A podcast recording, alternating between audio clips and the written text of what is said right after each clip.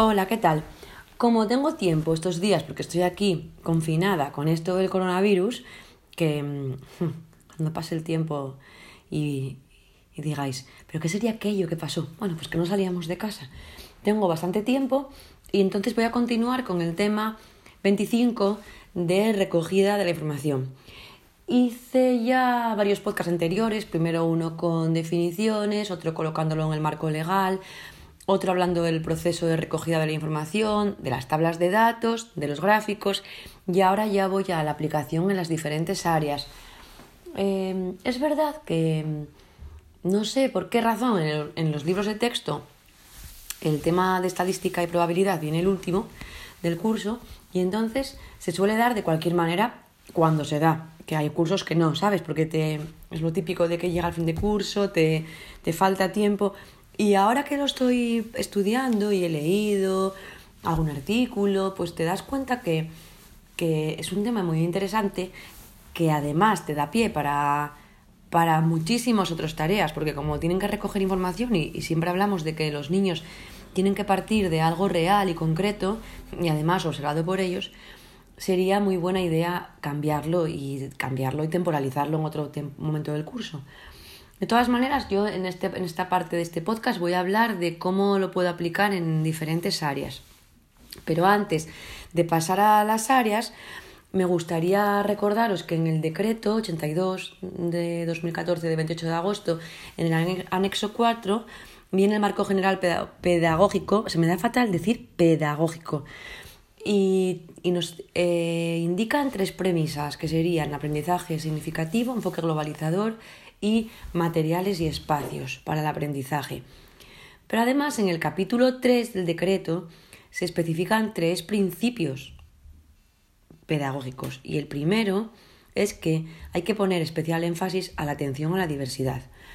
Jimeno en 1999 resume las estrategias para atender a la diversidad en estas. Voy a intentar decirlo de memoria porque me gusta mucho esto, pero me cuesta un poquitín. Eh, venga, empiezo. Riqueza de materiales, fomento de la interacción en pequeños grupos, delegación de algunas tareas en el alumnado, em, tareas que impliquen muchos materiales que hagan necesario la participación de diferentes habilidades, estimulación de aquellos alumnos y alumnas que tienen más bajo nivel competencial, em, clases con tareas simultáneas y diferentes o múltiples funciones del profesorado. Bueno, además de esto del decreto y de estas indicaciones de Jimeno, en las instrucciones para los servicios especializados en educación educativa del 14 de marzo de 2019 se nombra al DUA, al Diseño Universal para el Aprendizaje, como camino hacia la inclusión. Y esto supone eh, desarrollar modelos flexibles para aprender y para evaluar los resultados manteniendo altos niveles de expectativas de éxito para todo el alumnado.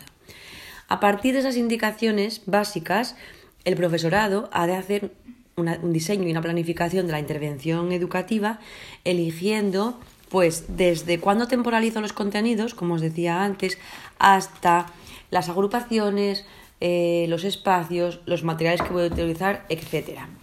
¿Y cuándo se lleva a cabo esto? En las actividades, en las diferentes sesiones de, de clase. Dicho todo esto, vamos a ver cómo se puede aplicar en las diferentes áreas y voy a seguir el orden en el que aparecen en el decreto, por lo tanto voy a empezar por ciencias naturales. Para que sean capaces de obtener información, esto es el decreto, eh, eh, perdón, eso es el criterio de evaluación, para que sean capaces de obtener información sobre hechos o fenómenos, haciendo predicciones sobre sucesos naturales, integrando datos mediante la observación directa o indirecta y comunicando los resultados, si os fijáis, los decía antes de coña, así bajito, que era el criterio, porque yo creo que la realmente tú tienes que decir qué es lo que yo quiero que sean capaces de hacer esto, ¿no? En primero, eh, desde luego este criterio ya veis que es muy general para toda la primaria y habla desde obtener información a hacer predicciones, eh, la, la, observación directa directa, comunicar y realizar eh, deducciones, todo eso dependiendo del curso, pues tú sabes dónde te quedas. Además, sabéis que así lo recuerdo, que los criterios son muy generales, pero luego se especifican debajo para cada curso en indicadores. ¿Vale? Bueno, pues por ejemplo, en primero y segundo pueden elaborar una tabla con la merienda que traen en el aperitivo y después, con los, con los resultados de esa tabla, hacer un mural comparando una dieta sana con una dieta poco saludable. En tercero, pueden hacer un gráfico de sectores sobre sus gustos deportivos y elaborar un decálogo de hábitos saludables. En, cuarto, por ejemplo, pueden mm, observar a qué juegan los niños y las niñas, sus compañeros y compañeras en el recreo y a partir de ahí también hacer un mural sobre los gustos de sus compañeros a la hora del tiempo libre en el cole.